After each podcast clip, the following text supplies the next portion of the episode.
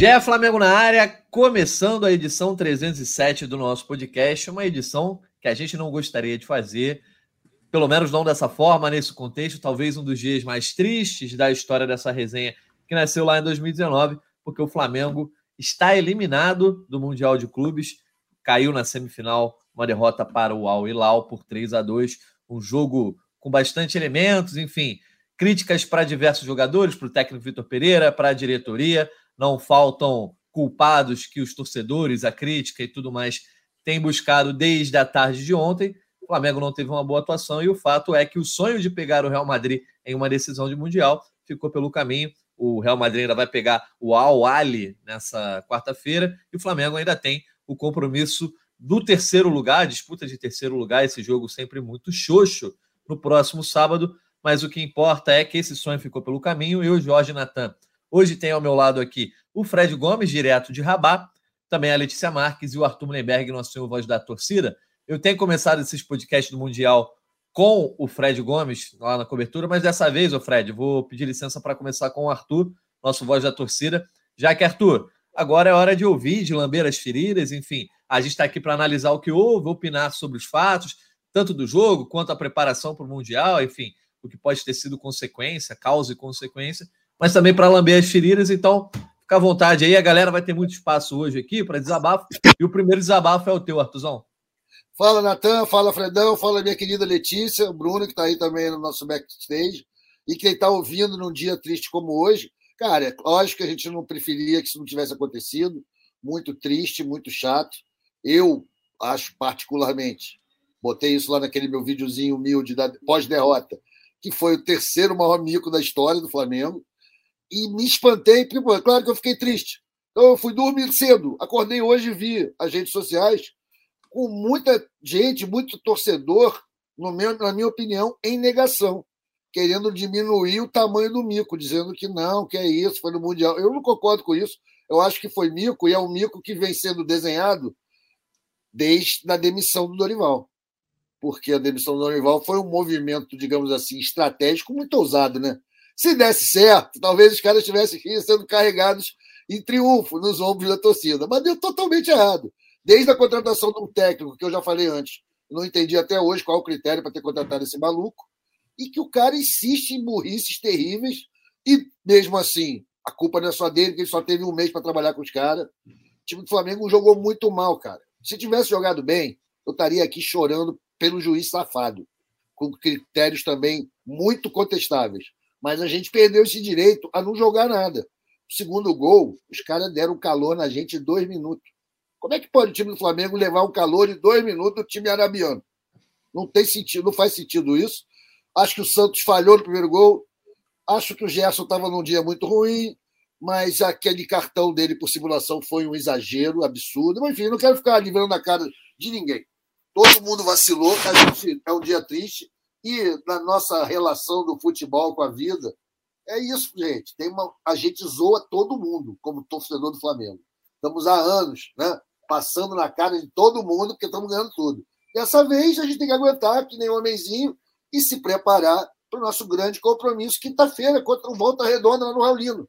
A vida é isso, voltamos ao Carioca, é uma mediocridade que a gente não gosta, mas da qual fazemos parte, e torcer para que Talvez essa derrota provoque alguma mudança, tipo, para que nossos dirigentes não façam mais essas maluquices de mandar um técnico embora dois meses antes de um jogo tão importante, de uma competição tão importante.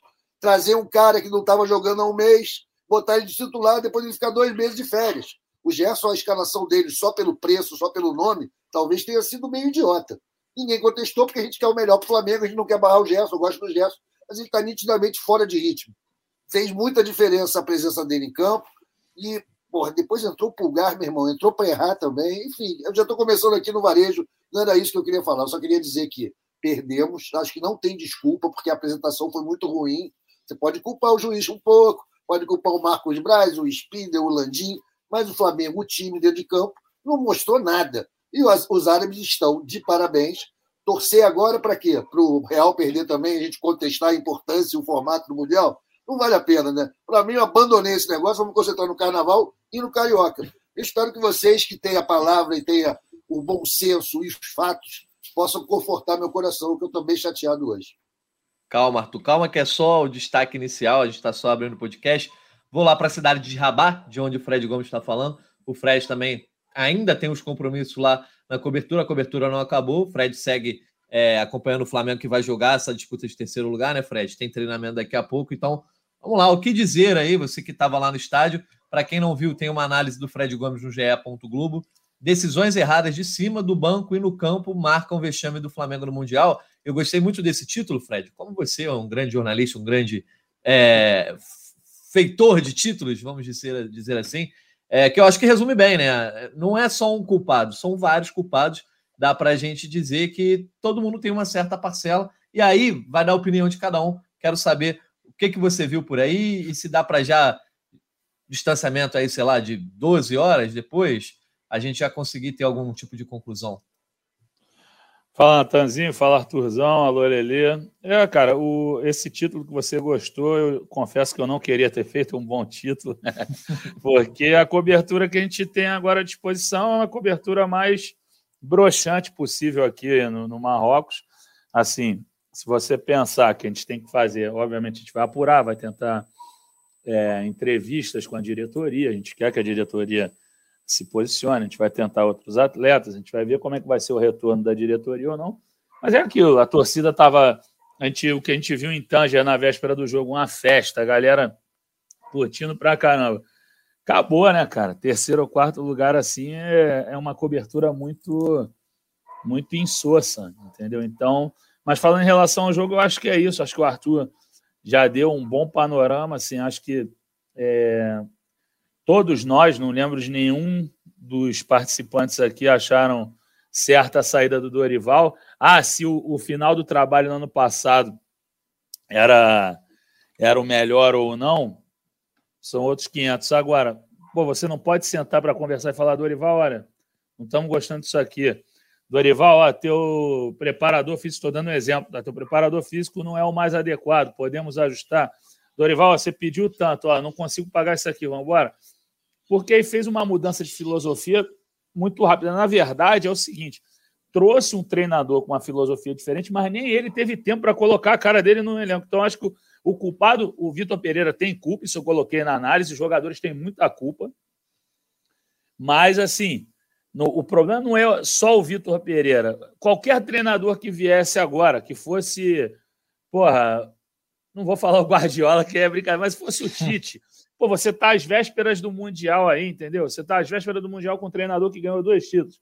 O Flamengo perde a Copa do Brasil, ou perde, desculpa, ganha a Copa do Brasil jogando mal e ganha a Libertadores jogando mal, muito em função também de problemas físicos. Não foi porque o Dorival desaprendeu a treinar o time também. O time já estava em frangalhos físicos. A verdade é, o Flamengo terminou o ano estourado.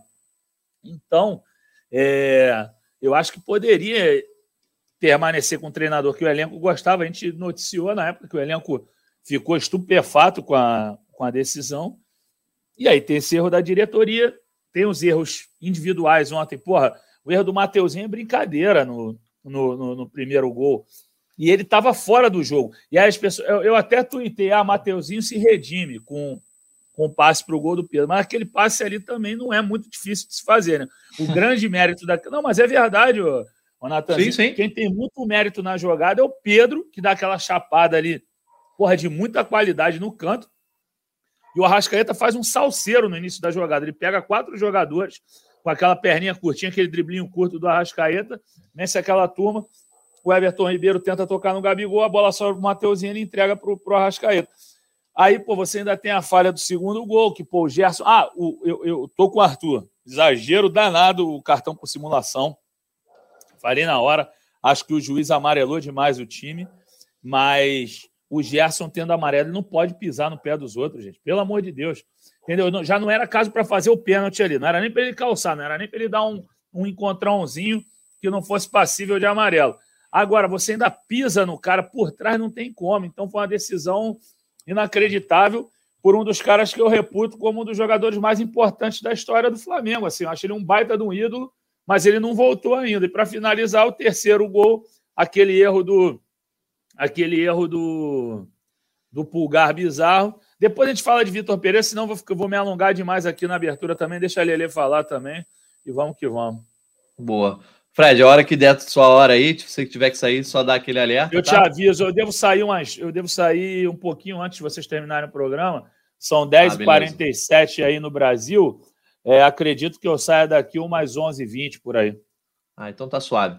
Letícia Marques, trazer aqui a sua opinião, seu destaque inicial. A gente tem muita coisa para falar, tanto do jogo, do lance, dos lances em si, arbitragem, substituições, tudo que diz respeito ao intracampo, né? Mas o extracampo, obviamente, influi bastante. E parece que assim, ah, é uma derrota na semifinal de Mundial, como outros sul-americanos já sofreram, mas que tem um iceberg por debaixo dessa derrota, que não é só algo dentro do campo e bola. não, é, o time jogou mal e perdeu, como todos os times do mundo fazem, mas Flamengo, para variar, tem todo um, um cardápio de, de, elementos que acabam corroborando para as versões de, de, críticas à diretoria, ao treinador, aos jogadores, enfim, ao planejamento.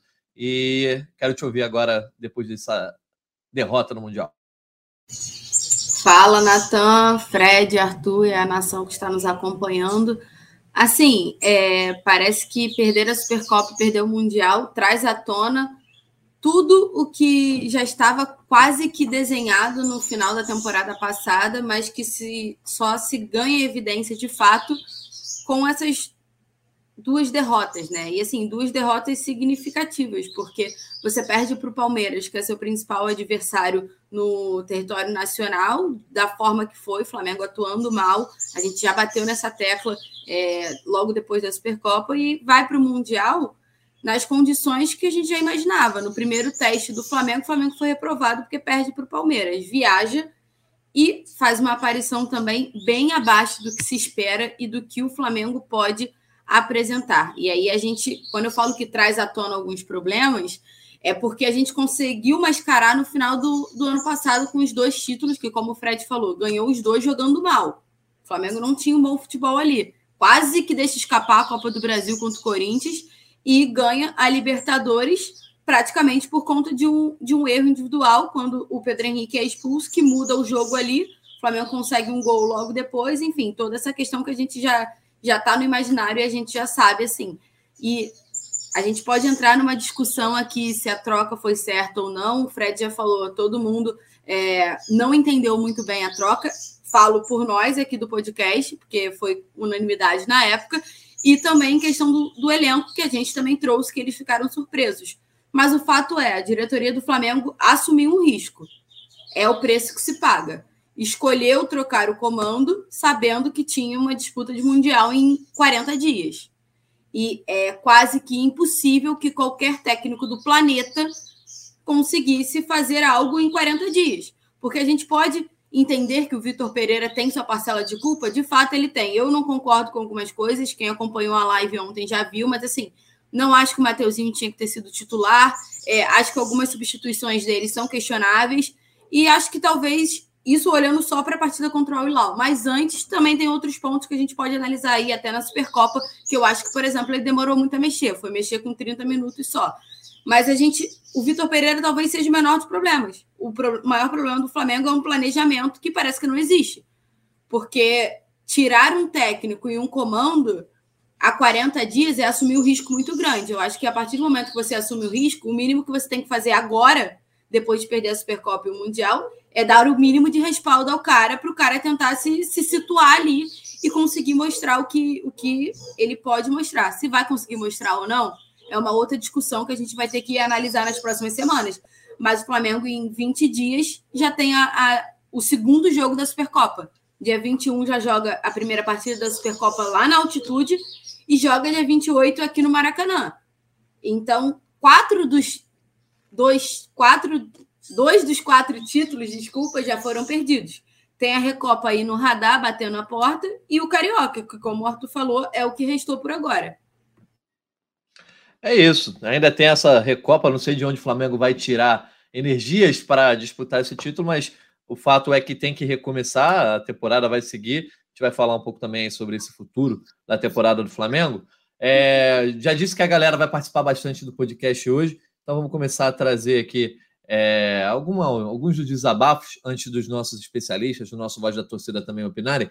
Vamos ouvir primeiro o desabafo do Matheus, ou do Matt, enfim, não dá para identificar aqui pelo usuário dele, mas vamos ouvir aqui o que ele tem a falar. Natan e amigos do GE Flamengo. O jogo foi uma tragédia. Foi patético. Juiz escroto. Lances absurdos. Mateuzinho horrível. Gerson irreconhecível.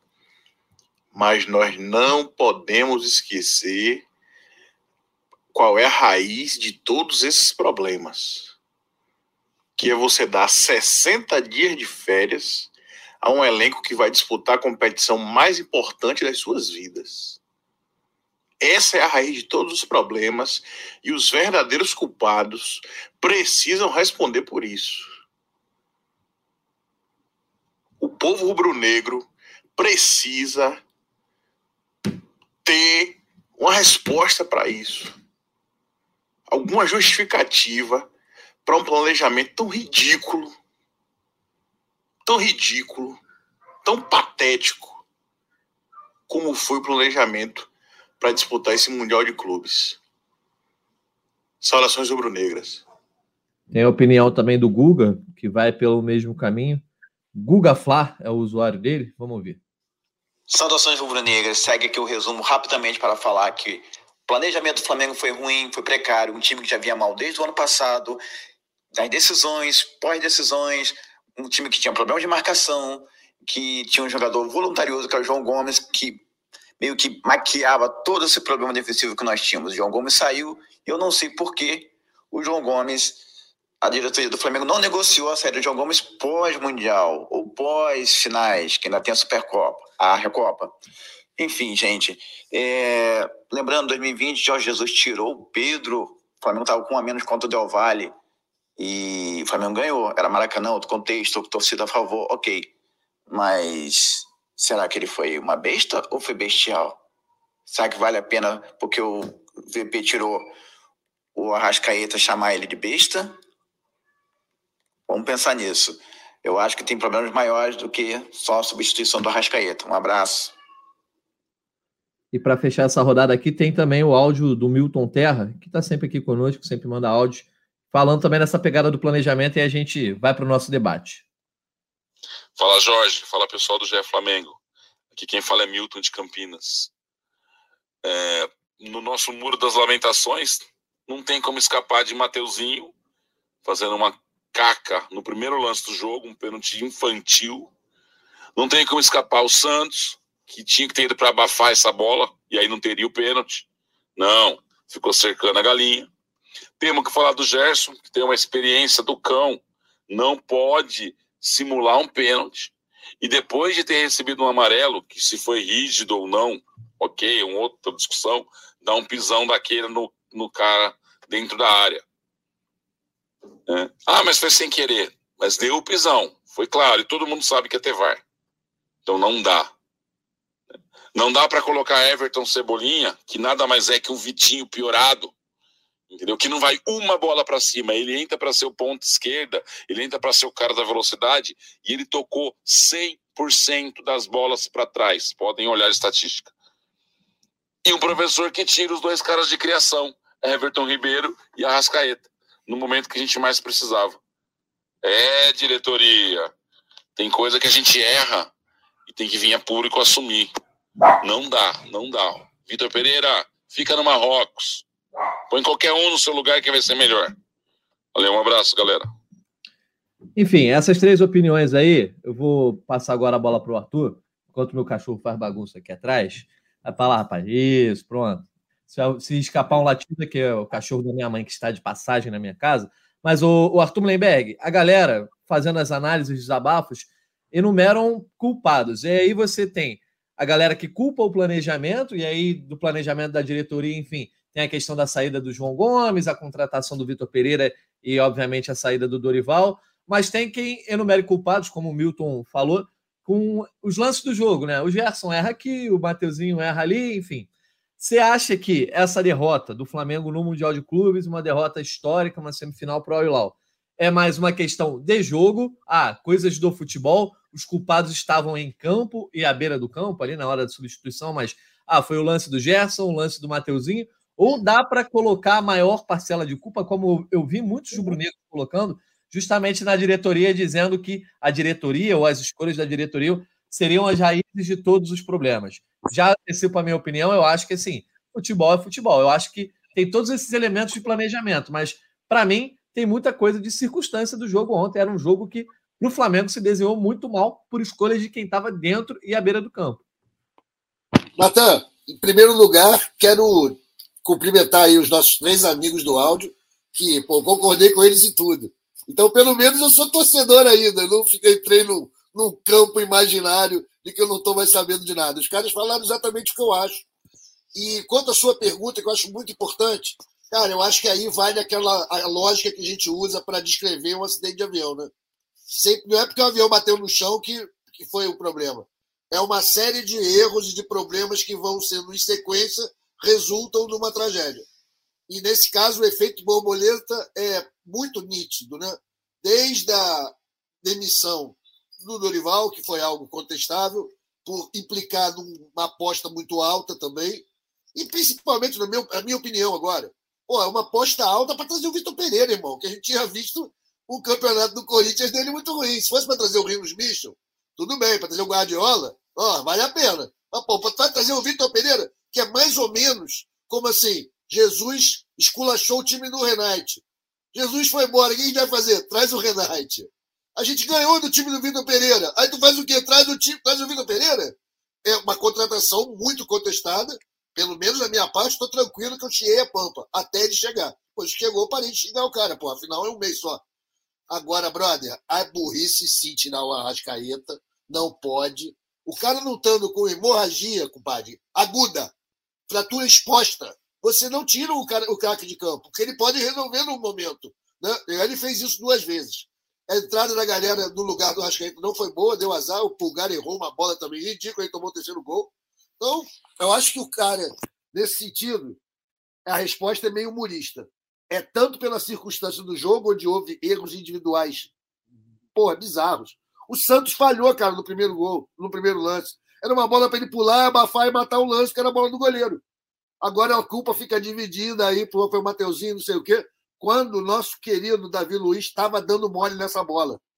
A gente jogou muito mal, cara. Quando o Flamengo joga muito mal, a gente fica com muita limitação para ficar falando de juiz, de Marcos Braz, de planejamento, porque em campo, mesmo que os caras tivessem feito tudo certinho, imagina, que tudo isso tivesse sido certo, com o time jogando o que jogou, ia tomar de três dos árabes. E a gente ia perder. E a versão contrária. Os caras fizeram todas essas cagadas, mas o time jogou direito, não deu mole. Ah, o resultado do placar ia ser outro. Então, nesse caso, fica dividida a responsabilidade, sim, entre o que foi decisões administrativas e o que foi feito dentro de campo. Que foi feito dentro de campo, a culpa é dos jogadores, lógico. Eles ganham muito, eles são atletas, eles são a razão do sucesso, mas quando eles falham, eles estragam o jogo todo. E os caras do lado de fora erraram também, todo mundo irmanado para ajoelhar no milho e tentar salvar este ano, que para muitos rubro-negros já está totalmente perdido. E ainda é dia 8 de fevereiro. Eu gosto dessa determinação do Flamengo. Né? A torcida agora acabou tudo. Assim como tinha malucos que diziam: depois de ganhar o Mundial, o ano está praticamente encerrado, é só festa. O que não é verdade, né? A gente tem ainda uma porrada de competição. Então, cara, é isso aí, pai. Bate, limpa a poeira, levanta, vambora, os caras vão zoar a gente uma semana. Depois vem aí o Carioca, a gente passa o carro em todo mundo e tá tudo certo. Vamos em frente. Calma, Arthur, calma. Vamos falar ainda muito sobre o Mundial e depois a gente tem que falar desse Sério, a gente vai falar muito de Mundial ainda? Pô. Tem que falar, né? Infelizmente. Até porque a gente tem que aproveitar o nosso correspondente lá, né, Fred Gomes? Tem que fazer é valer a passagem, a passagem aí para Rabar. Enfim, mas, o Fred, eu até escrevi ontem. As coisas não, não, não são uma explicação só, não tem uma explicação só. As coisas não são isoladas. O, o juiz, para mim, foi exagerado, beleza. O Gerson errou, o Vitor Pereira não foi bem e o Flamengo jogou mal. Tudo isso no mesmo caldeirão, eu acho que gerou essa derrota.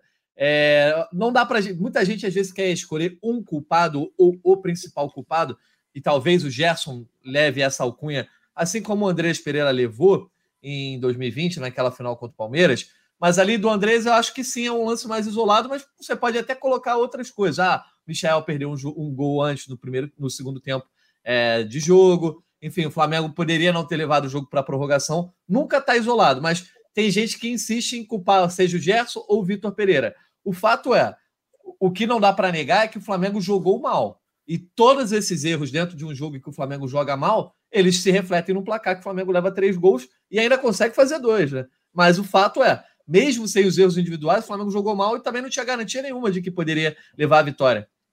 Não, além do, dos erros individuais que a gente já citou, foi o que você falou, jogou mal coletivamente. Assim, o Ramon Dias, eu assisti a entrevista dele, o técnico do Al Hilal, ele, ele chegou antes do Vitor Pereira na sala, ele falou: olha, o Flamengo chutou uma bola só no nosso gol no primeiro tempo, foi o gol do Pedro. E teve a cabeçada do Pedro também, que passou um pouquinho longe. O Flamengo não, não criou no primeiro tempo. Quando estava 11 contra 11, que o, que o Vitor Pereira falou que venceria o jogo no 11 contra 11, o Flamengo não sobrou. O Flamengo não sobrou. E no segundo tempo é que Deus nos acuda. Entendeu? O, o time até indo aos trancos e barrancos. A única jogada legal mesmo assim do segundo tempo que deu alguma esperança foi a tabela do Pedro com o Gabigol. Se eu não me engano, é o Thiago Maia que estica no, no Gabigol. Gabigol tabela bonito com o Pedro. Um dos dois estica no Mateuzinho. Mateuzinho erra o domínio, bota a bola lá na frente, só que o Mateuzinho tem uma baita recuperação e cruza na cabeça do Gabigol. E o Gabigol completamente sozinho perde a oportunidade. De resto, o Flamengo não fez mais nada, gente. O gol foi fortuito. Ou seja, tem culpa o Vitor Pereira, não pode tirar o Arrascaeta, concordo. Até, quer dizer, desculpa, eu vou até fazer um. Não é nem um meia-culpa, é fazer. Entender o lado dele. Acho que até dá para tirar. Cara, é difícil defender isso. Mas eu acho que o Arrascaeta, como ele ainda não está no ápice físico e tudo mais, você ia falar, Lele? Tu... Não, é porque eu ia falar, eu pensei muito sobre isso ontem, a gente até falou com o Roberto na live e tal, e conversei até com um amigo hoje. É, pelo que o futebol que o Arrasqueta estava apresentando, dá para entender o que, que o Vitor Pereira tenta fazer, né? Ele tira ali para porque o Everton Ribeiro ajuda na recomposição, a Rasqueta não, e na logística Sim. ali do Flamengo com 10 dá para você entender. Só que ao mesmo tempo você tem um lado que é o Arrascaeta e o cara faz é. assim, ele resolve o jogo. O próprio primeiro gol do Flamengo, ele, começa é a jogada sozinho praticamente. O Mateuzinho dá um passe, o Pedro faz um golaço assim. Mas eu, eu entendo, mas é difícil você aceitar, eu acho é. que essa é a palavra. Esse que é o negócio. E aí, o que, que acontece? Beleza, o Arrascaeta a gente entende. Agora, o Everton Ribeiro não dá para entender, cara. Era, é porque é o seguinte: ele se viu numa situação, ele se viu encurralado, não encurralado em campo, não que o Hilal tivesse encurralando o Flamengo. Ele falou: eu vou ter que fazer uma opção agora, eu tenho que colocar um cara mais agudo, com maior profundidade, que é o Cebolinha. Cara, se fosse para tirar alguém, ele tinha que tirar um atacante. Ele tinha que tirar um dos dois ia ter que se indispor com o Gabigol com o Pedro, um dos dois. E eu acho que o jogo de ontem, não porque o Gabigol não jogou bem, mas eu acho que o jogo de ontem, como o Gabigol estava amarelado e, e, ele é um jogador mais de articulação, deixava o Pedro plantado lá e tirava o Gabigol. Agora, é, é complicado você ter culhão para tirar o Gabigol e tudo mais, só que ele, ele, ele foi respaldado pra diretor, pela diretoria para tirar qualquer jogador. Entendeu? É chegar, se o Gabigol ficar chateado, sei que o Gabigol é, é o cara que decide todos os jogos, e tudo mais, é chegar e cantar o Gabigol direitinho e falar: olha, Gabigol, a questão da característica do jogo. Tinham outras opções ali também, entendeu? De repente, espaçar o time mesmo e não mexer em ninguém ali, só trocar o Léo Pereira pelo Fabrício Bruno, Fabrício Bruno e continuar com o volante só, entendeu? Então, porra, já não, E outra coisa, Fred, colocar o Pulgar em campo, assim, o Pulgar não tinha muita minutagem, não era exatamente o, o nome que vinha à cabeça de qualquer rubro-negro, que poderia entrar em campo, mesmo numa situação como essa. E dá para ver que ser o Vidal mesmo. Ah, é, poderia Exatamente. ser o Vidal mesmo com todos os problemas da última semana.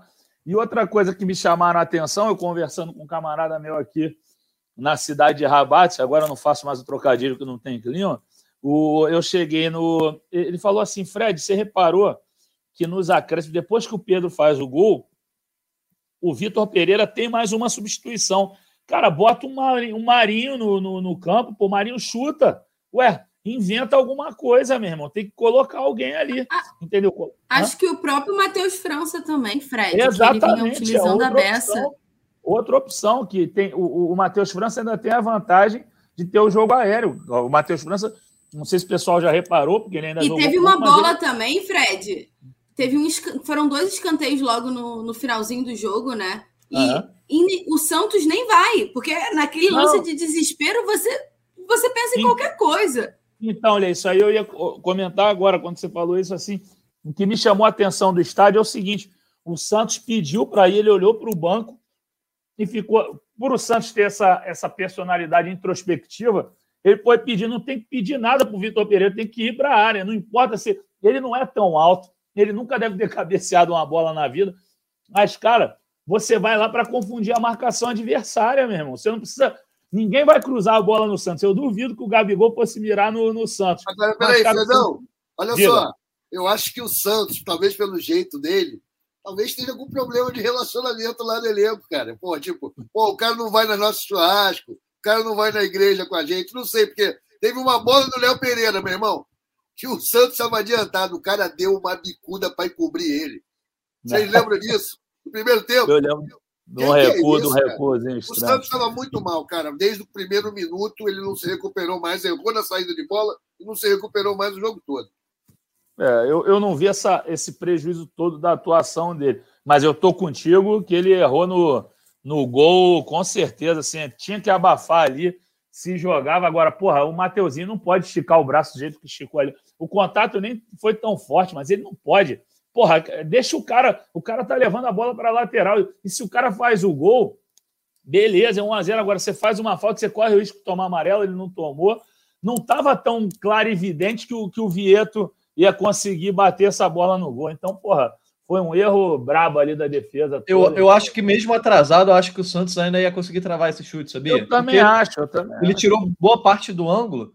Mas aí, Letícia, a gente já falou aqui de várias decisões em campo que os jogadores poderiam ter tomado. A gente não pode deixar de, de indicar também que, por exemplo, o Gabigol jogou mal, jogou mal, não apareceu para a partida. Tudo bem, ele participa do lance do segundo gol do Flamengo já no final. Mas eu acho que teve algumas coisas que de postura dentro de campo que os jogadores poderiam ter tido diferente. Eu não estou nem falando, ah, muita gente fala, correram pouco, estavam de salto alto, mas eu acho de postura de entender o que, que era o jogo. O Flamengo só fez esse abafa de cruzar a bola na área, que já tem o Pedro, poderia ter outros jogadores, como vocês já citaram, mas de jogar a bola na área, de tentar ganhar escanteio nos, nos minutos finais e principalmente depois desse gol do, do Pedro porque o Flamengo ficou por muito tempo tentando tocar a bolinha, envolver primeira, segunda linha, até chegar na beira da área para tentar fazer alguma coisa. Amigo, você com um a menos, você tem que, nesse, nessa situação, você tem que jogar a bola na área, tentar chutar, tentar cabecear e ver o que acontece. Como foi o Gabigol. Ele chutou a bola, a bola sobrou para o Pedro e foi gol. Eu acho que faltou um pouco de discernimento o Flamengo entender que aquele jogo estava muito contrário para ele. E, e, e, me assustou mais que, quando acaba o primeiro tempo, eu até falo, eu estava vendo o jogo com dois amigos, eu falei, cara, é melhor que seja no último minuto do, do primeiro tempo do que no primeiro minuto do segundo tempo. Porque você tem o intervalo, você tem as, as escolhas a serem analisadas, você tem a conversa, etc. E parece que o Flamengo não entendeu muito isso. Tudo bem, o Al-Hilal soube controlar o jogo ali nos primeiros minutos, mas eu acho que faltou um pouco dessa coisa. Aí, vamos para dentro, porque tem que empatar logo. Não, o Flamengo ficou tentando jogar como se estivesse no 11 contra 11. Jogar de Lau para Ilau, né? É foda. Cara, é, parece que o Flamengo não, não vou falar só dessa partida contra o Al Hilal não, mas assim, a própria partida contra o Palmeiras parece que o Flamengo estava fora do eixo, assim, não estava entendendo que aquilo era uma, uma decisão. Sobretudo essa partida da semifinal, assim. Tava todo mundo muito avoado e tudo mais. Claro, eu entendo super que o pênalti que o Mateuzinho fez nos três minutos deixa todo mundo fora de órbita. Beleza. É, eu acho que aquilo prejudica muito, porque você já é como se o jogo começasse 1 a 0 para os caras. Basicamente falando é isso. Deixa eu só ilustrar teu comentário, eu vou falar rapidinho. O que a, o que a Lelê falou de ficar fora de órbita, é, de, de órbita, você tá jogando uma pelada, e aí tu vê o cara fazer uma besteira, tu fala, porra, não é possível que esse cara fez isso. Agora assim, porra, a gente tá no Mundial, o cara vai fazer um negócio desse, é isso, meu irmão. Você desconcentra o time com um erro básico desse primário. Desculpa, Lelê, vai lá. Não, e eu acho que isso ilustra muito, porque três minutos, começa 1 a 0 para eles, e aí o Flamengo precisa já correr atrás do resultado. É, e um Flamengo que já não apresentava um bom futebol. Então, eles parecem que não estão seguros com eles e com o que eles apresentam dentro das quatro linhas. Toma um gol com três minutos, já deixa tudo muito bagunçado. E aí chega até um certo momento que o Flamengo consegue controlar ali no primeiro tempo, né? Consegue administrar um pouco o jogo, mas como o Nathan falou, parece que joga cadenciando, achando que vai fazer o gol a qualquer momento. E não é assim que vai funcionar. É, o Flamengo, até os 20 minutos, já tinha cartão amarelo para dois jogadores. O Thiago Maia já toma. O, o, outro jogador, que eu não lembro quem foi, talvez tenha sido logo, o Thiago Maia, tomou outro já no terceiro tempo. Flamengo, no segundo tempo, desculpa. O Flamengo tomou alguns cartões amarelos. A gente vai entrar na discussão da arbitragem ou não, beleza. Eu acho que pesou mais para um lado, justo e tudo mais, mas não é a culpa, é a gente vai mascarar o futebol que o Flamengo teve. E, e mascarar também as decisões do Vitor Pereira, que, como a gente falou, dá para dá a gente forçar entender a saída do Arrascaeta? Dá, mas a do Everton Ribeiro é mais complicada. Você vê um time que não consegue construir, o Flamengo não consegue construir, o meio-campo do Flamengo não consegue nem é, apresentar uma boa atuação defensiva, porque o Gerson e o Thiago Maia não se conectam defensivamente, e ao mesmo tempo também não conseguem ajudar o ataque. Então você fica completamente aberto ali. O Flamengo não. Assim, parece que é um bando em campo, parece que o Flamengo é mal treinado. E a gente não entende isso.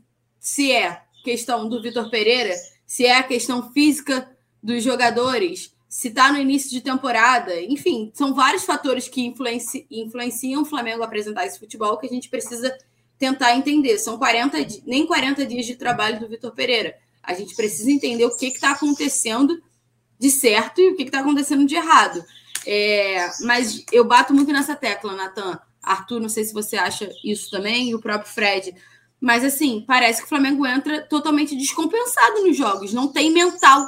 E aí os erros individuais deixa tudo muito mais complicado, porque aí os caras ficam mais perdidos do que eles já estão. Eu acho que o mental é muito importante nessas partidas. A paciência é muito importante ali também. E o Flamengo parece não ter mais confiança no futebol que apresenta.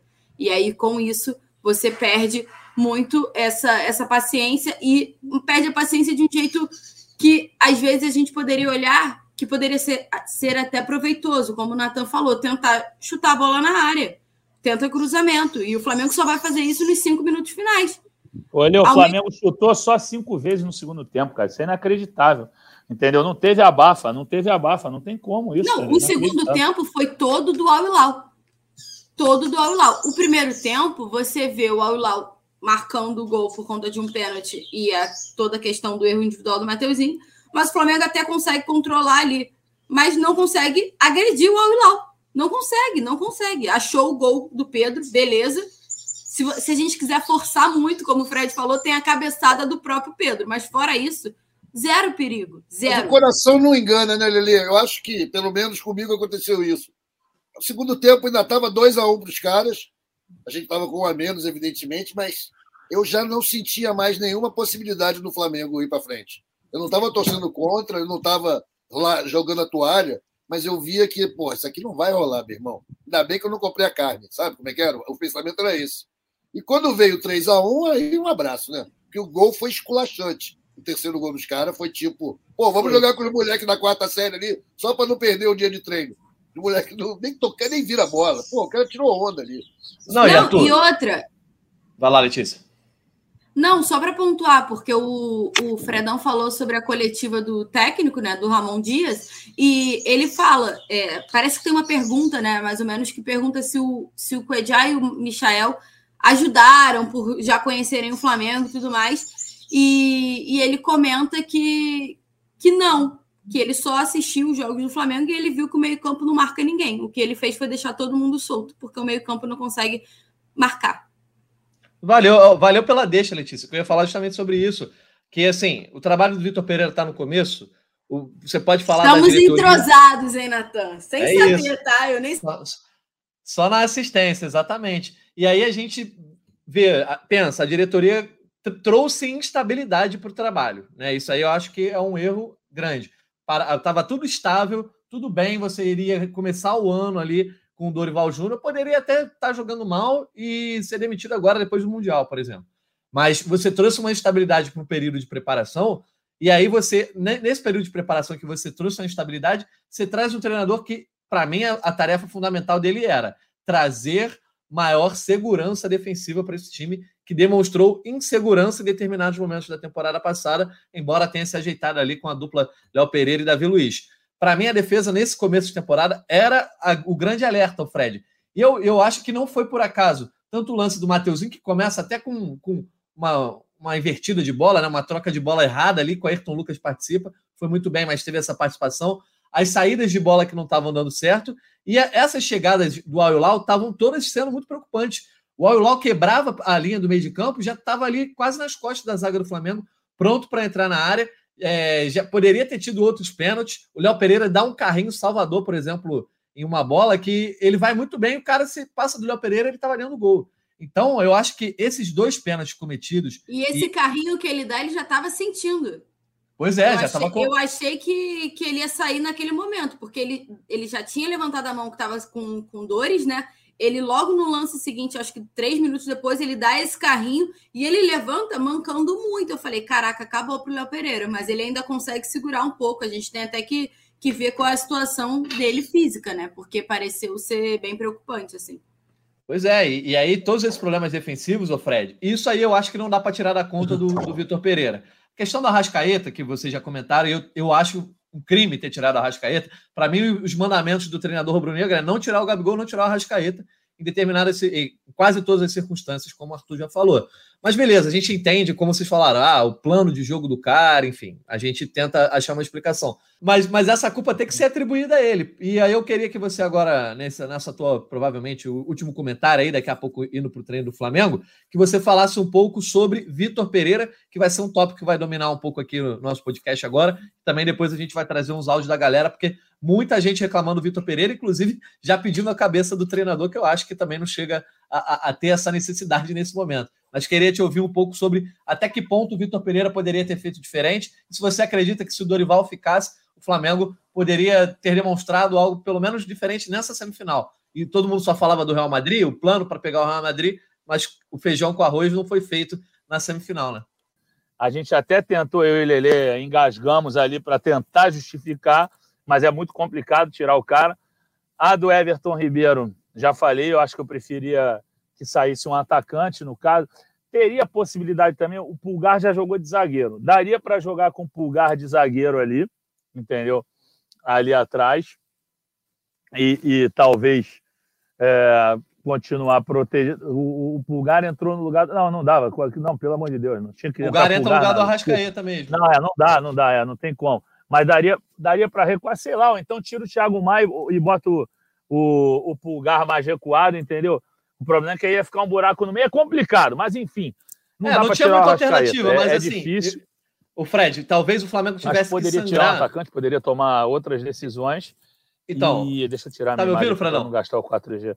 Mas é, também eu acho que assim, no final do jogo, esse negócio de não colocar Matheus França ou, ou Marinho, outro jogador ali para o Abafa, eu acho que, que o Flamengo desistiu muito rapidamente do jogo. O Flamengo não não foi para o abafa, como você disse, e, e, ficou apático em dado momento. O Flamengo se abateu muito facilmente.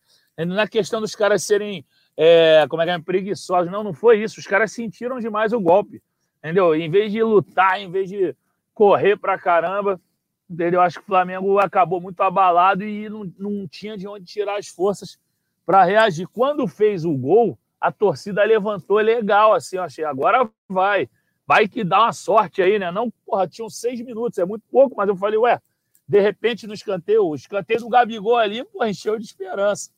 Pô, mas, Fred, enfim, e os caras tocando o... bolinha para trás em determinado aí, momento. O, o Vitor erra, erra ao tirar os dois meias, não tem como, acho que o Flamengo agora. Flamengo, o, o próprio Vitor e o Flamengo, eles têm que iniciar o planejamento de, de reformular o, o, o elenco. Elenco, não só o elenco, mas o time mesmo. O Flamengo tem que remodelar o time dele, o time titular agora, ver se o sistema é esse mesmo, porque assim, você continuar com Gabigol, Pedro, Arrascaeta, Everton Ribeiro e Gerson, isso aí compromete demais no sistema defensivo e na marcação. Entendeu? Não tem como, esses caras não a maioria não marca. O cara que mais, o cara que mais marca aí, que ajuda na recomposição, é Everton Ribeiro e o Gerson, por ser volante também. Marca, mas não é aquela marcação potente. Ele, ele, ele é ele é preciso nos desarmes, ele dá ótimos carrinhos. Ele, na, no, na própria movimentação sem bola, ele sempre fez muito bem. Acho que nesse retorno nem tanto. Mas, assim, cara, é, é, é muita técnica, mas falta ali organização tática e principalmente pulmão. Assim, o Flamengo perde o João Gomes, que era um cara que corria por dois, três, quatro, e agora não tem um jogador com as características semelhantes, entendeu? Então, eu acho que é por aí. Já tem que começar a replanejar o time titular, replanejar possíveis é, alterações, até porque, cara, o, o, o Vitor Pereira falou assim: eu peguei uma casa que já estava pintada, eu não vou sair pintando a minha maneira do nada e vou radicalmente mudar a pintura da casa. Não, vou pintando quadro por quadro e eu chego na minha no, no retrato que eu desejo, no desenho que eu desejo. Agora ele já pode desenhar da maneira que quer, porque o que mais importava nesse ano já se perdeu. Agora é começar ah, a pensar nas grandes coisas. Oi, que metáfora lamentável do cara, do Vitor Pereira. Porra, ele não é empreiteiro, amigo. Não chamei ele para ser técnico do Flamengo. Não tem nada de pintar a casa, porra. Pois é, o, Mas o foi o que ele usou lá na, na apresentação. Vou pegar aqui o teu gancho, então, para a gente fazer mais uma rodada Alô. aqui com a galera rapidinho, é, porque falaram também sobre essa questão do João Gomes, e aí a gente. Eles deixam algumas perguntas aí também sobre o Vitor Pereira, e aí a gente vai conduzindo esse debate, trazendo sempre a participação da galera. Afinal de contas, infelizmente, é um episódio triste, mas é um episódio que a gente precisa ouvir a opinião do torcedor rubro-negro. Vamos ouvir o Leonardo lá de Campinas.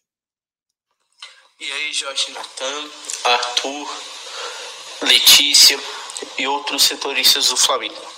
Então, sobre o jogo de hoje, minha opinião é que, primeiro, o Flamengo não deveria ter vendido o João Gomes. Quando você joga com Everton Ribeiro, Arrascaeta, Gabigol e Pedro, você precisa ter um volante que marca o campo inteiro. E, infelizmente, ou felizmente, a gente encontrou isso no João Gomes e só. A gente não tem outro volante no Campeonato Brasileiro. O André e o Danilo, que são outros dois volantes que talvez para mim sejam melhores que o João Gomes, não consegue cobrir a quantidade de campo que o João Gomes cobre. E o Flamengo sentiu falta disso hoje. Por mais que o Gerson chegasse na área, e ele chegou muito bem no primeiro tempo, de uma maneira ridícula no pênalti que ele tentou forçar, mas o Flamengo não tem um volante que marca o campo inteiro.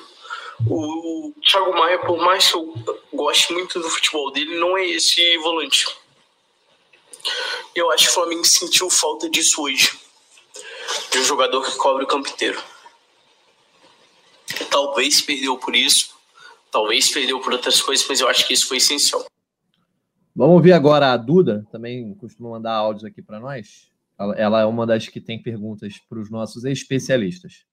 Da Arthur, setoristas do Jeff lá, que é Maria Eduarda, de Santa Catarina. E, bah, cara, o que dizer desse início de ano aí do Flamengo? O que dizer desse Flamengo do Vitor Pereira, né? É, infelizmente, acho que está se desenhando um cenário que vem se repetindo desde 2020, né? A gente inicia o ano com um treinador gringo, ele não dá certo, a gente acaba trocando por uma solução caseira no meio do ano. E depois do cara me levar sete gols em dois jogos, né, duas decisões, é, acho que é o que vai acabar acontecendo, né? O roteiro vai se repetir. Então aproveito até para perguntar para vocês aí o que, que, vocês acham, gente, porque não é possível que só exista um treinador, né, Mr. JJ, só existe um treinador que consiga fazer esse time jogar bem, né? É, o que, que vocês acham, assim, o que, que um treinador precisa para fazer o Flamengo jogar, sabe? A gente teve o Dorival ano passado, ganhou dois títulos importantes, acabou não, não engrenando. E não sei, o que vocês acham aí? Tá bom? Valeu, um abraço. Para fechar essa rodada também, um áudio do Felipe Amaral, também está sempre conosco aqui, perguntando sobre o Vitor Pereira. Galera do GFA, Felipe Amaral de Petrópolis, e eu vou começar com a seguinte pergunta: Será que o pé de Antártida de Frederico Gomes voltou? Porque, meus amigos, que tristeza o jogo de hoje. Mas a principal pergunta é a seguinte: já podemos dizer que Vitor Pereira tem um percentual alto de culpa nessa eliminação precoce? Ou o início de temporada mal feito, mais dois meses de férias, mais mudança de treinador e falta de preparo dos jogadores pode ser o maior responsável da eliminação. Abraço para vocês. uma zoada aí do Felipe no nosso glorioso Fred Gomes, que tinha afastado a fama de pé frio, né, Fred Gomes? Quem tá falando é o Felipe, não, não é ninguém aqui desse podcast. Mas é, ele né? deixa. É Fala aí, Fred. especial de entrar, tu deixou, tem que censurar, irmão. Tem certas coisas que a gente tem que censurar, pô. Entendeu? Não. Ah, Censura jamais. Fred Gomes. Tô, liberdade de expressão, pô. Felipe, eu tô brincando, eu tô zoando.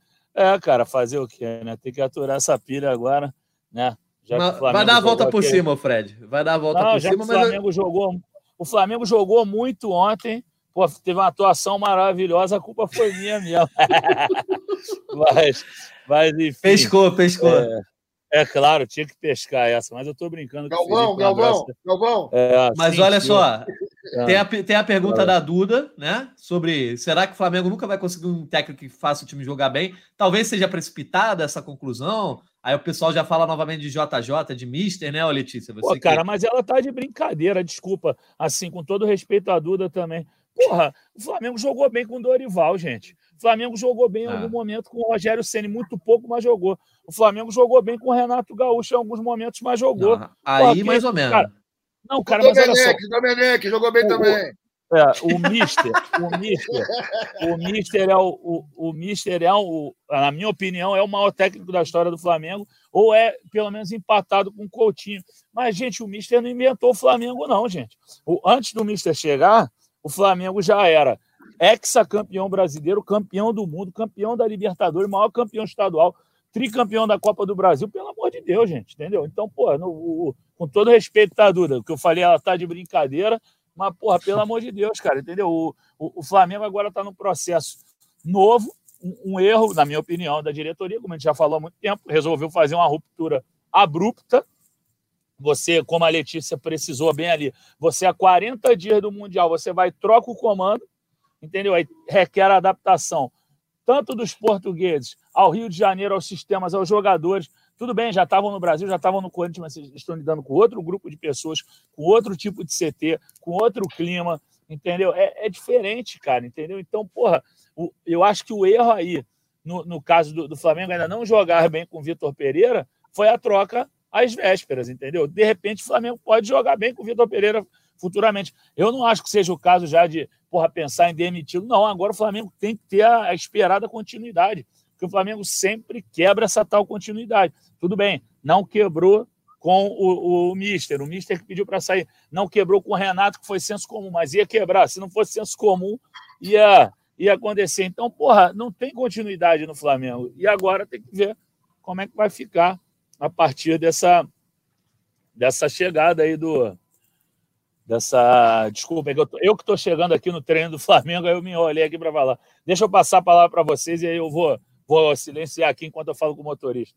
Tá? Vai lá. Vamos ouvir então a Letícia e o Arthur sobre, sobre o Vitor Pereira, o pessoal perguntando se ele seria o maior culpado e também sobre essa questão do futuro do time, né?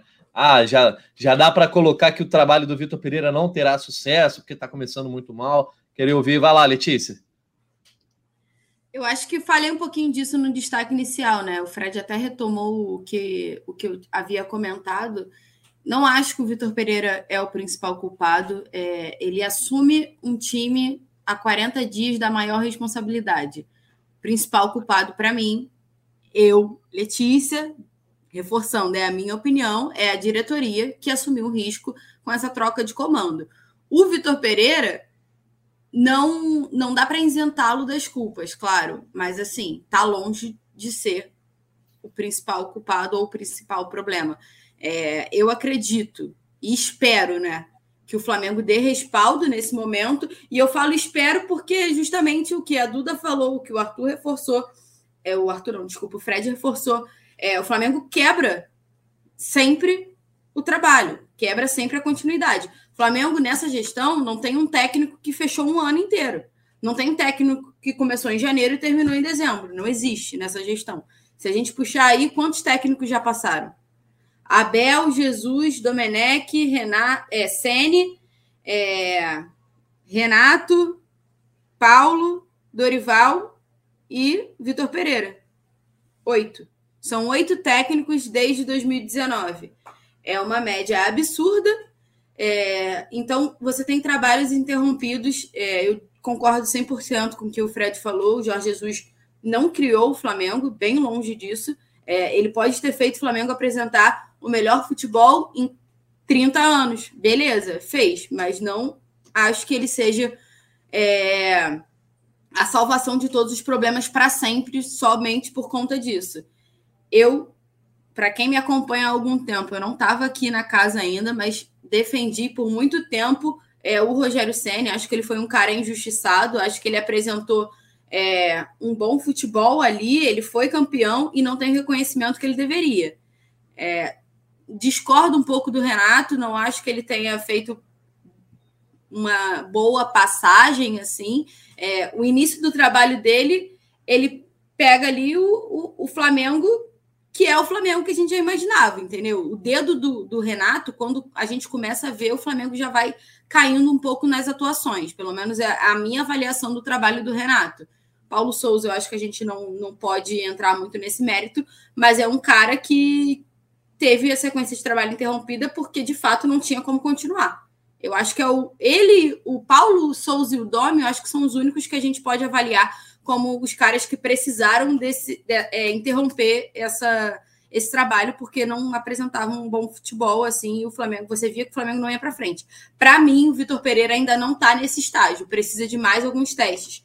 Quem sabe aí mais alguns jogos. Tem a Recopa, que eu acho que pode ser determinante para ele, porque perder a Recopa seria bem complicado para um Flamengo que perderia três dos quatro títulos. Mas, de novo, seria um risco que a diretoria assumiu e é o preço que a diretoria tem que pagar, então. Porque se você assume é, esse risco, você tem que pagar esse preço. Ponto, acabou. É, e aí agora é: se o Mundial era a prioridade, vai pagar um preço muito caro. Agora é sustentar aí pela temporada para você ver se vai colher algum fruto ou não. Acho que ainda dá tempo de avaliar o Vitor Pereira. Março, abril, assim, eu acho que ainda dá para você segurar. Claro que tudo se depende do, de como o Flamengo vai se apresentar em campo e, obviamente, dos resultados. Mas eu acredito, a minha opinião é que o Vitor Pereira ainda precisa de um voto de confiança ali. Arthur, quero te ouvir aí. Você é daqueles que já pede a cabeça do treinador nesse caso? Ou, ou tem que manter a paciência, mesmo que sob desconfiança? Natan, eu, eu, eu sou favorável à continuidade administrativa, técnicos por temporadas inteiras, mas nesse caso aí eu tenho medo de repetir esse, usar esse recurso da paciência para esperar o resultado, que não deu certo com o último português que passou no Flamengo, né?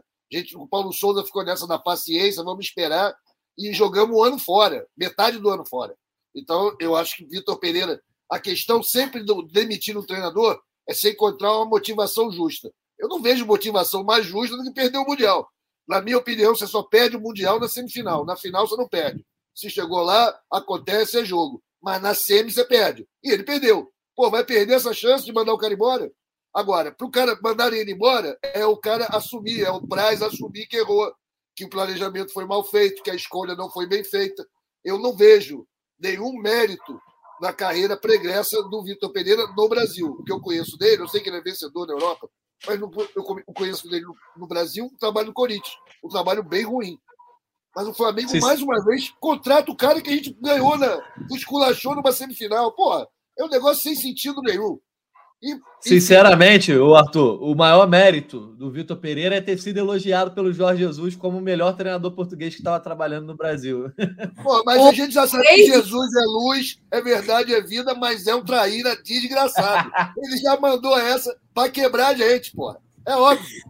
Eu acho que é importante a gente lembrar que parece que a, a principal motivação do Flamengo contratar o Vitor Pereira foi justamente o que o Corinthians apresentou contra o Flamengo, não o que o Corinthians apresentou durante a temporada, porque a gente sabe que não foi lá essas coisas. Claro que o Vitor Pereira é, talvez tenha feito muito com pouco elenco que tinha, né, o pouco material humano que ele tinha no Corinthians, conseguiu levar o Corinthians até a final da, da Copa do Brasil, até uma fase mata-mata da Libertadores, ambas eliminadas pelo Flamengo, mas com boas aparições. Então, acho que isso talvez tenha pesado mais para o Vitor Pereira na hora que o Flamengo vai debater um técnico. Quando o Arthur fala sobre essa troca, eu entendo que a motivação é, de ter perdido né, o Mundial, porque eu, eu, eu entendo muito isso, né? Para mim, o Sul-Americano perde o Mundial quando não chega à final. Eu assino embaixo quando o Arthur fala isso, porque a obrigação do Sul-Americano, assim como a do Europeu, é chegar à final mas na final a obrigação é do europeu a ganhar. Então, se o sul-americano ganha, outro patamar, é uma outra discussão, e aí tudo,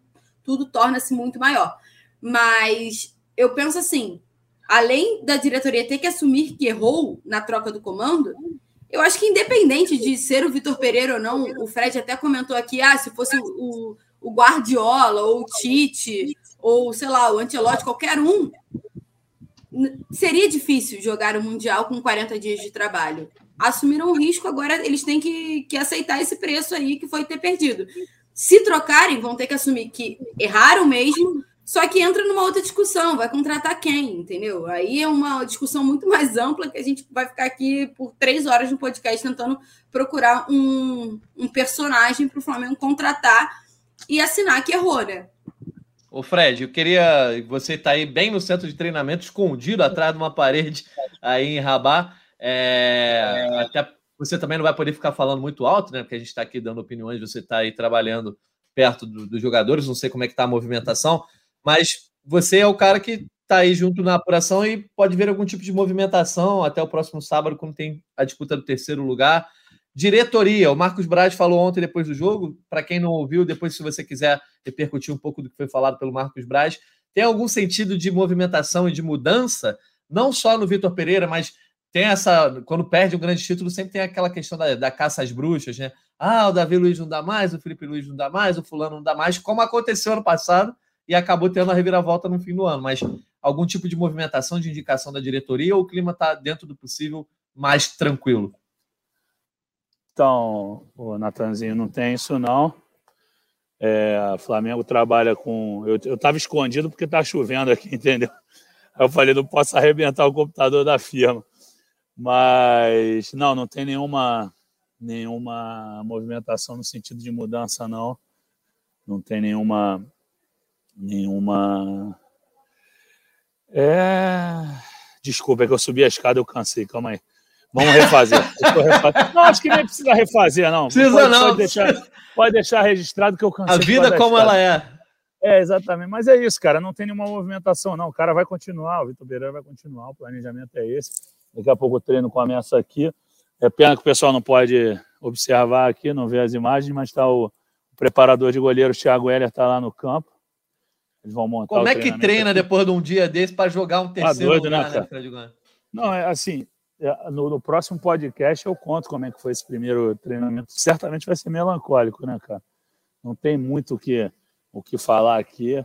Provavelmente teremos, talvez, jogadores que não entrarem em campo. Acho que, ou talvez estrategicamente, até parece que está escuro, né, minha imagem, mas é, hoje é o recovery, né, cara? Eles já fariam, vencendo, fariam da mesma forma, talvez fizessem o recovery lá no, no hotel mas, é, cara, é, tá, tá estranho aqui. Pouquíssima imprensa, todos os treinos estavam lotados, os últimos aqui, mas bombando mesmo. Acho que o pessoal vai chegar em cima da hora, porque a maioria do, dos repórteres que estão hospedados aqui em Rabat não ficam longe desse estádio. Mas, cara, bizarro, tem muito pouca gente aqui. Realmente é um clima de velório, assim, cara. Muito, muito silencioso o, treino. Boa. Vou então aproveitar para trazer aqui uma rodada de áudio da galera, que a gente já está caminhando para o nosso final, a resenha longa aqui para caramba. Isso aí, a gente tem evitado fazer tantas resenhas longas, mas eu acho que o episódio de hoje tem muita gente para ouvir, não só os nossos especialistas, mas também a galera aqui. E muita gente pegando no pé do Vitor Pereira. E não é que a gente esteja perseguindo o treinador português, a, todo mundo aqui já deu sua opinião sobre o trabalho dele, mas a gente precisa dar voz à nação. Eu vou trazer aqui o Felipe Escovino, que, que dá uma brincada aqui com o nosso Vitor Pereira. Fala Natanzinho, galera do GE Flamengo. Péssima noite aí para nós rubro-negros. É, eu queria deixar algumas reflexões aqui. Tá? A primeira delas é se o Dorival, como dito por muitos especialistas aqui do, da nossa imprensa nacional, fazia o feijão com arroz, é, o que, que o Vitor Pereira está fazendo? Bacalhau estragado? O que, que é? Eu queria entender. Outro ponto que eu queria entender é, e refletir junto com vocês é o que, que ele tentou fazer com a entrada do, do Pulgar. É, ao invés de botar velocidade no time, uma vez que a gente estava com um a menos, a gente precisaria de alguém correndo mais e alguém tivesse a posse de bola. Ele fez tudo ao contrário. Ele tirou os dois do meio campo que poderiam ter essa posse de bola e deixou Gabigol e Pedro correndo igual um doido, sabendo que a bola dificilmente chegaria no ataque. E o outro ponto é Fred Uber fez falta no Marrocos. É, ele não pode faltar de jeito nenhum. Um abraço aí, galera. Um abraço para o Felipe. Vamos trazer aqui a opinião do W. É, o, o nosso amigo não tem exatamente um é, user aqui, mas vamos. O nickname, o nickname, como diriam os antigos. Exatamente. vamos trazer aqui a opinião dele. Agora, antes, antes dele entrar, vai lá, vai lá, vai lá, fala aí, Fred. Não, antes dele entrar, eu achei legal que ele falou por que não botar velocidade. Uma opção era o Matheus França, né? Eu digo assim, para vo... porque o Matheus França já jogou de oito também. Esse que é o negócio. Verdade. Entendeu? Poderia ser. Entendeu? Poderia ser o Matheus França já no intervalo. Agora, é garoto. É... É... O Vitor Hugo era um ótimo para entrar nessa história também. Enfim. Mas vamos lá. Opções. Vamos lá. De, de me criar um desespero absurdo. Com o Paulo Souza a gente demorou a criar nervos, pânico, desespero. Caraca, com o Vitor Pereira, irmão, eu já tô desesperado e o cara não tem dois meses de trabalho. Isso aqui é absurdo. É absurdo. É absurdo. Vamos ouvir o Robson aqui pra gente seguir o podcast. Vamos lá. Nathan, cara, o que eu tenho para falar é que o Flamengo tá muito mal arranjado com o Vitor Pereira. É, foi uma escolha muito impensada da parte da direção, tirar o Dorival que vinha fazendo um excelente trabalho, que ganhou a Libertadores e por merecimento deveria estar disputando esse mundial. É, e foi enxotado para colocar o Vitor Pereira, que não tem a menor noção do que é treinar o Flamengo. Não é porque é um técnico português que se acredita que técnicos portugueses são melhores, que ele também daria certo no Flamengo. É, a decisão dele nesse jogo em específico de tirar Arrascaeta e Everton Ribeiro, que são membros de criação no time, para colocar volante, pô, a maior burrice de todas. Se ele queria colocar um Mundial de Clubes no currículo, essa foi o tiro no pé dele e é o tiro do pé do Flamengo ter um técnico que faz uma burrice dessa. É, mas vemos que é, o Flamengo ainda tentou, né, de certo modo. Vemos aí que Ayrton Lucas deu muito sangue, jogou demais. Pedro fez muito bem a parte dele. É, Gabigol tentou fazer gol, mas não deu. Acredito que aquela simulação de Gerson foi prejudicial, sim, para a gente. Além de não ter visto muito futebol apresentado em campo, aquela simulação foi crucial para a gente ter um a menos em campo e ser sujeitos a tomar outros gols como aconteceu. Então, estou muito chateado. Eu, como flamenguista, amo demais o Flamengo, vou morrer flamenguista, com certeza, mas estou além de muito frustrado e magoado com essa derrota. A pior parte foi ter apostado com meu cunhado, que é corintiano, e ter que pagar uma aposta, porque o meu time caiu na semifinal de um Mundial. Vamos agora, só tem mais dois áudios e a gente fecha esses áudios dessa edição. Carlos Costa, que sempre manda áudio aqui pra gente, também pedindo para que não passem pano para Vitor Pereira, hein? E aí, Jorge Natan, aqui é Carlos Costa, São Miguel dos Campos. Eu já enviei dois áudios para vocês para esse mesmo podcast. Estou enviando esse outro porque já vi, já vi alguns jornalistas tentando passar pano para o Vitor Pereira, dizendo que a, a, principal culpa é da direção, que ele não é tão culpado assim. Ele é culpado sim a direção é mais culpada ainda, mas ele tem sua parcela de culpa, sim, grande. E não se pode tirar Rascaeta e Everton Ribeiro de um jogo que você está perdendo. Você poderia ter improvisado Everton Ribeiro na do Pulgar, o Pulgar nem entraria e o Everton Ribeiro fazia essa função e deixava o, Everton, o Arrascaeta armando o jogo.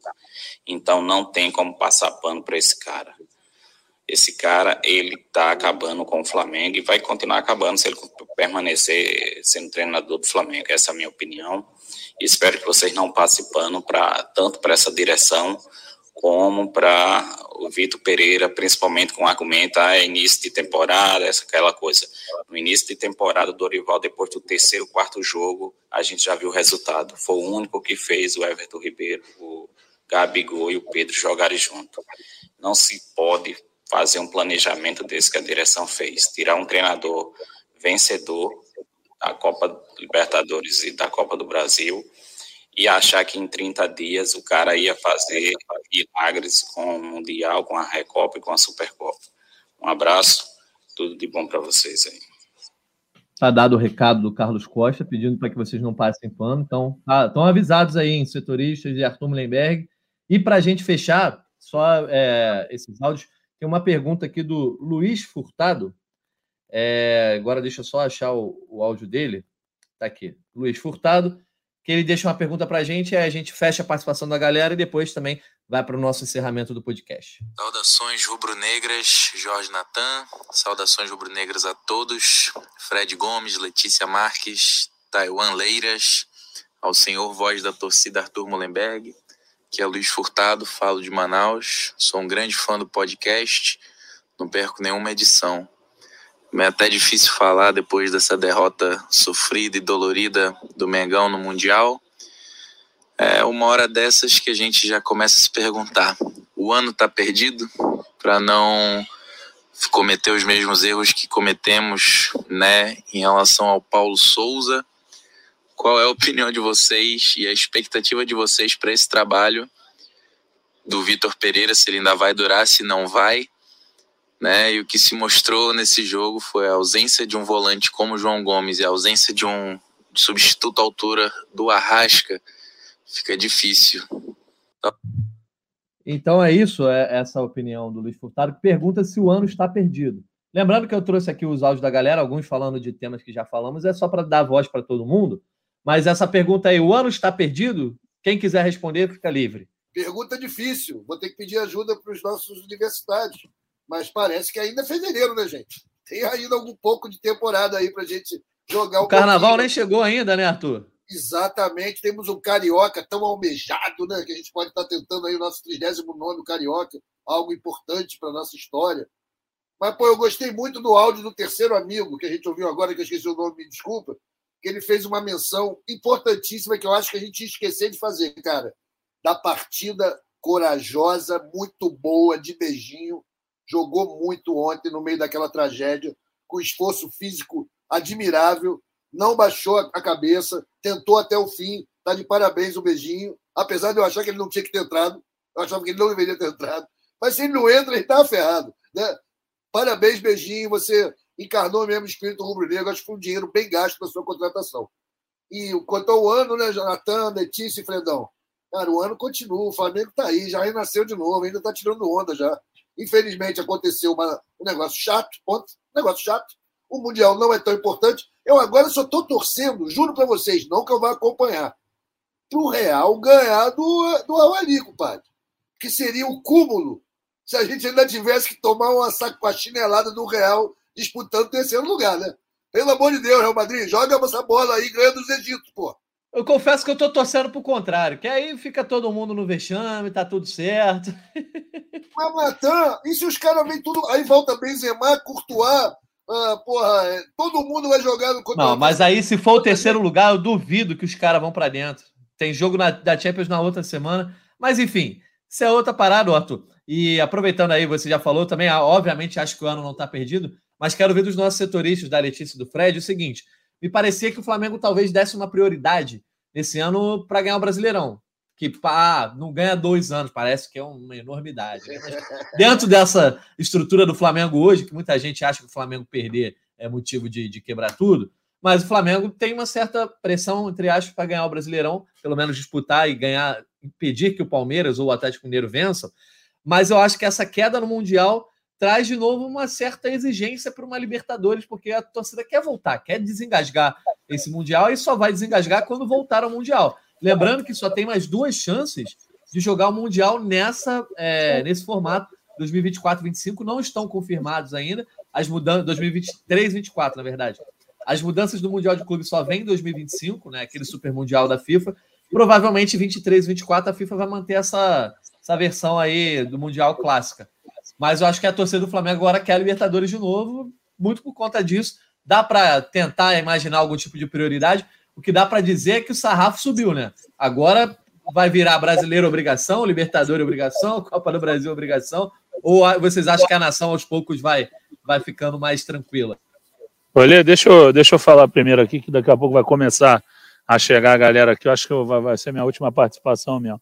Eu acho que aumenta assim o sarrafo e, e a questão da frustração é justamente por isso, de você não ter um grande título para você devolver a torcida agora, para você poder ter aquela história no futebol, você pode resolver na quarta posterior ao domingo. O problema é esse, você vai dar uma recopa para a torcida. Pro, pro, como esse aqui é um podcast para rubro-negro, a gente pode falar entre os rubro-negros que nos escutam, né? Que a Recopa, porra, a Recopa, né? Porra, né? Vocês entenderam.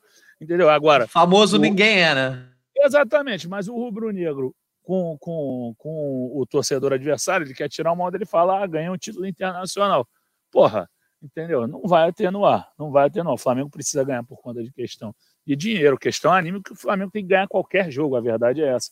Mas, assim, você só vai conseguir reconquistar a torcida agora, nesse momento, primeiro semestre, se o Flamengo começar a jogar um bolão, começar a golear, botar adversário na roda, aí você consegue reconquistar pelo menos o carinho. Agora o pessoal tá, tá desanimado, eu não digo nem que o pessoal tá revoltado, e, e não, porque, porra, não é toda vez que se joga um Mundial, o Flamengo está sendo privilegiado, entendeu? Mas pô, foi um vexame que, assim, era uma expectativa muito grande, todo mundo falando que, que era factível o, a, a, vitória e aí acontece uma situação dessa. Então.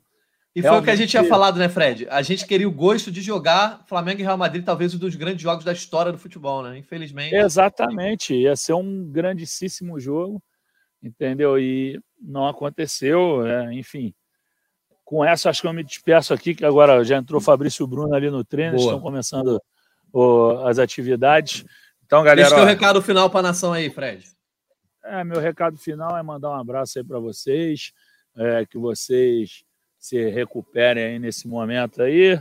Um beijo para Lele, um abraço para Artuzão. É aquele negócio, irmão, falando na brincadeira aí dos torcedores do Flamengo com os adversários. Só é eliminar na semifinal do Mundial quem joga, e o Flamengo está jogando toda hora, entendeu? Então, se, se o teu adversário vier de sacanear, joga essa na cara dele que tá valendo.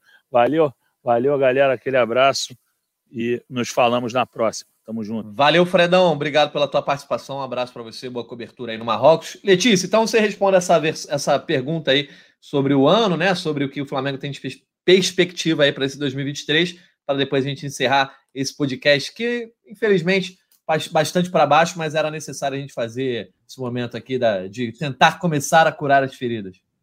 É uma pergunta difícil, né? Porque se a gente inverter e pensar que se o Flamengo ganhasse o Mundial, acabou o ano também, aí o brasileiro não valeria nada, Libertadores não valeria nada, Copa do Brasil não valeria nada, enfim.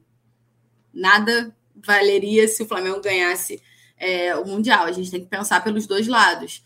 É, ainda estamos em fevereiro, ainda temos 40 dias só de trabalho do Vitor Pereira arredondando aí é, eu acho que tem que tratar com tudo com mais calma. Se de fato o Mundial era a prioridade da diretoria, a diretoria tornou o caminho mais longo e mais difícil com a troca do comando. Ter o Dorival não garantiria que o Flamengo se classificaria, como também não garantiria que o Flamengo seria campeão mundial. Mas talvez tornasse o caminho um pouco mais fácil. Era um treinador que já conhecia o elenco, era um treinador que já estava com tudo ali meio que organizado e você não teria muitas mudanças é, e muitos problemas, é, muitos novos problemas para lidar num início de temporada em que você tem dois jogos decisivos: a Supercopa, a semifinal do Mundial e o que se imaginava que seria a final do Mundial, né? Então, assim, a gente tem que pensar por esses dois lados. É, não acho que. Bato na tecla de novo.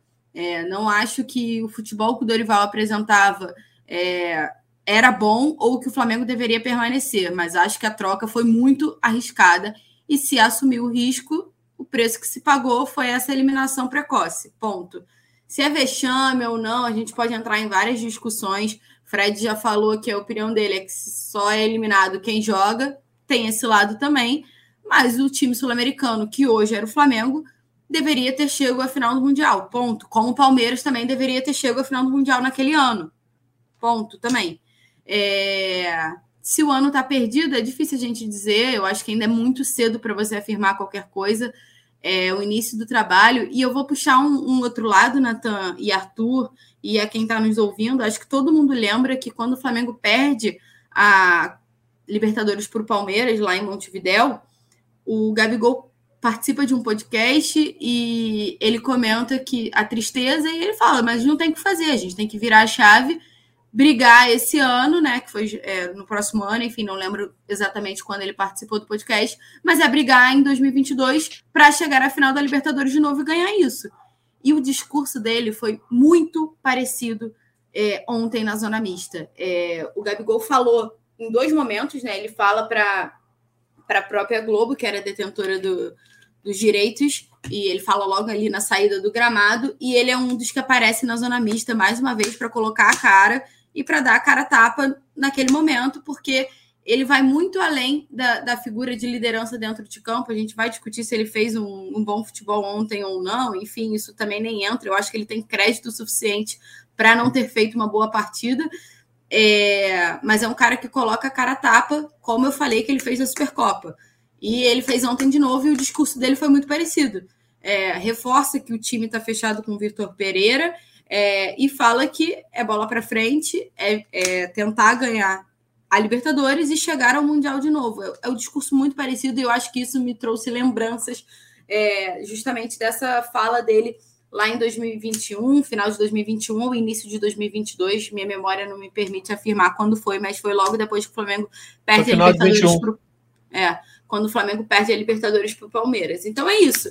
É, é, trabalhar agora. Parece clichê e é chato a gente falar isso, mas é trabalhar, não tem o que ser feito. É, ver se a diretoria vai dar o respaldo, eu acredito que dê, ao que tudo indica, vai dar o respaldo para o Vitor Pereira, pelo menos aí nesse mês de fevereiro, que tem duas, duas, dois jogos decisivos pela Recopa. Se ganhar a Recopa, vai amenizar as coisas? Não sei. Mas se ganhar, vai dar menos trabalho do que se perder, né? Então, ah, sem então, dúvida. Então tem que, tem que trabalhar ali devagar, a gente vai monitorando, mas é muito cedo, na minha opinião, para você afirmar que o ano está perdido quando ainda tem 10 meses pela frente de competições e todas as competições importantes também, porque você nem começou a Libertadores, você tem um brasileiro que não ganhou agora nos últimos dois anos, você tem a Copa do Brasil também, que você ganhou ano passado, mas encerrou um jejum de nove anos.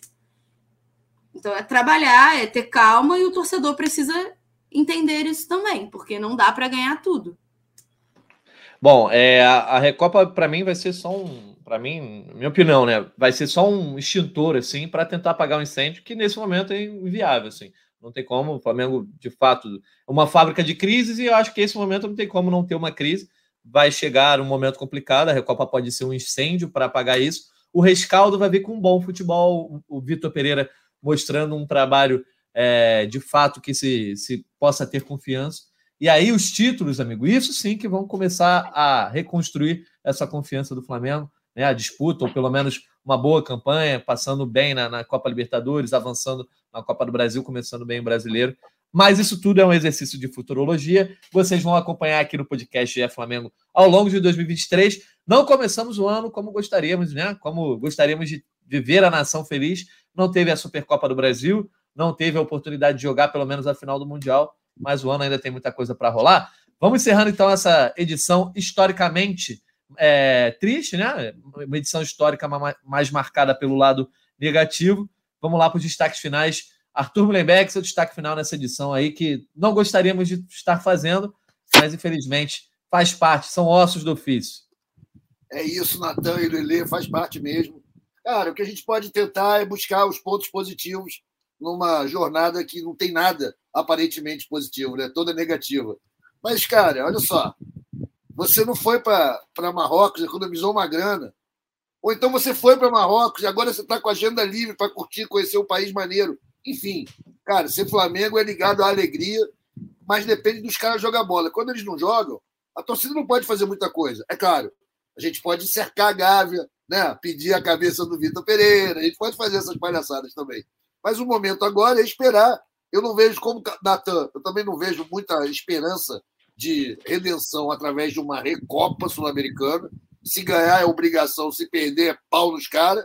Então, vamos em frente aí, tem o Carioca, começar a escadinha de novo. Irmão, quantas vezes o Flamengo já não teve no chão e teve que recomeçar a subir a escadinha? Estamos nessa situação. É primeiro degrau. Vamos tudo de novo e acho que a alegria maior é a gente saber que a gente está num tal grau de, superioridade em relação aos outros times brasileiros, você vê pela alegria dos torcedores deles. Hoje é dia de festa. Tem chopada marcada aí, cara, para vários lugares que o Flamengo se ferrou. Então, esses caras vão continuar nos temendo e torcendo contra nós. E a gente tem que provar que é justo que eles torçam contra nós, porque a gente somos mesmo a maior força do país. Vamos em frente, Mengão sempre. Amo vocês. Tem palpite aí para o jogo de volta redonda? Não precisa, terceiro lugar não precisa, né?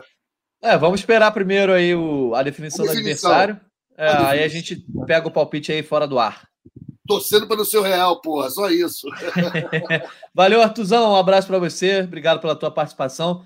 Letícia Marques, seu destaque final para a gente partir. Acho que a minha última fala foi quase que um destaque final, né? Um desabafo aí do que eu penso para as próximas semanas do Flamengo. E é isso, o torcedor tem que ter tem que ter paciência também, é curtir esse, esse luto, essa tristeza de ter perdido, mas entender que o ano está só começando, é, é, apoiar também, e tem. A Recopa, o Arthur define bem, né? Ganhar é obrigação, mas não ganhar vai ser um problema enorme que eu acho que a diretoria do Flamengo não, não vai querer passar de novo, porque já volta do, do Mundial bem pressionada por conta das decisões, sobretudo da troca do Vitor Pereira, a decisão de ter dado mil dias de férias lá para os caras depois da, das conquistas. E acho que um outro ponto que a gente precisa bater, e eu vou deixar aqui para como gancho aí, quem sabe, para um próximo podcast, foi a janela do Flamengo, né? O Flamengo consegue só a permanência do Ayrton Lucas, que foi um bom reforço. Continuar com o Ayrton Lucas foi excelente, é um cara que está dando resultado. Ontem, para mim, é o único que se salva nessa partida contra o Al-Hilal.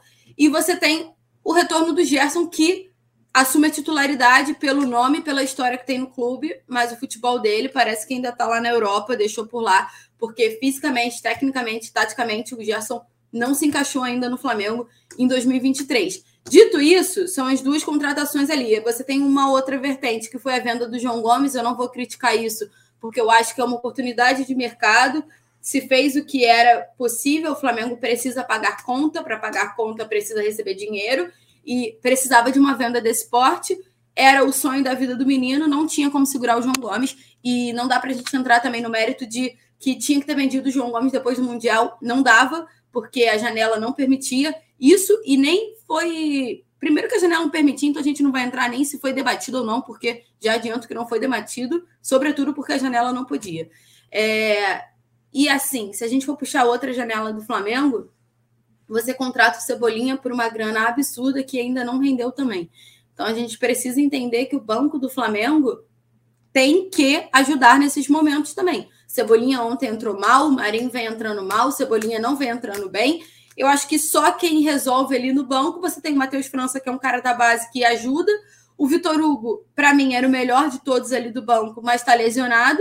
E os zagueiros, né? O Fabrício Bruno, que vem fazendo partidas excelentes e poderia, inclusive, ter sido titular contra o Al Hilal e pode, inclusive, ser titular daqui para frente, porque ele pode roubar essa vaga aí do Davi Luiz. É, é isso, acho que precisa de um reforço. Foi prometido pela diretoria que com, a, com o título da Libertadores e também da Copa do Brasil entrou muito dinheiro. O Flamengo faria uma contratação muito boa a nível mundial, inclusive para disputar o Mundial. Não deu tempo, claro que tudo ficou corrido por conta da Copa do Mundo, mas falta um reforço, falta é, um nome ali no Flamengo também, até para a diretoria cumprir o que foi prometido. Então é isso, a gente vai acompanhando. É, temos aí a disputa do terceiro lugar, que é o que se faz possível no momento. Então sigam acompanhando conosco por aqui. É com essa que eu encerro. Valeu, Letícia. Um abraço para você. Obrigado pela participação. Um abraço também para todos os nossos ouvintes que mandaram áudios, fizeram questão de participar aqui nesse momento de desabafo, momento ruim, mas faz parte do futebol é isso também. Tem que levantar a cabeça, seguir em frente, vira que segue. Não é o fim do mundo, apesar de ser o fim do Mundial. Hum, e o Flamengo tem muita coisa aí para conquistar. Tenho certeza que 2023 será um ano feliz, sim, para os rubro-negros. E assim a gente espera, todos nós aqui desse podcast. Agradecendo mais uma vez ao Fred Gomes, à Letícia Marques, ao Arthur Mullenberg, a você ouvinte que chegou até o final dessa resenha bastante longa, que a situação acho que demandava. Agradecendo também ao Bruno Mesquita, que nos ajudou aqui é, na gravação e edição desse podcast.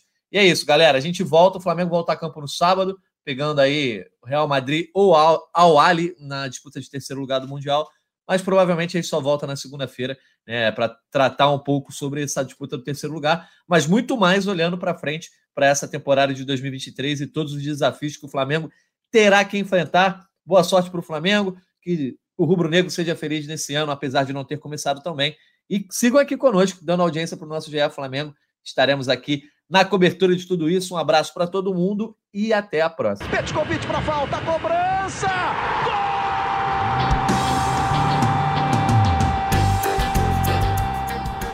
Quem? Do rubro-negro, da nação. É o GE Flamengo.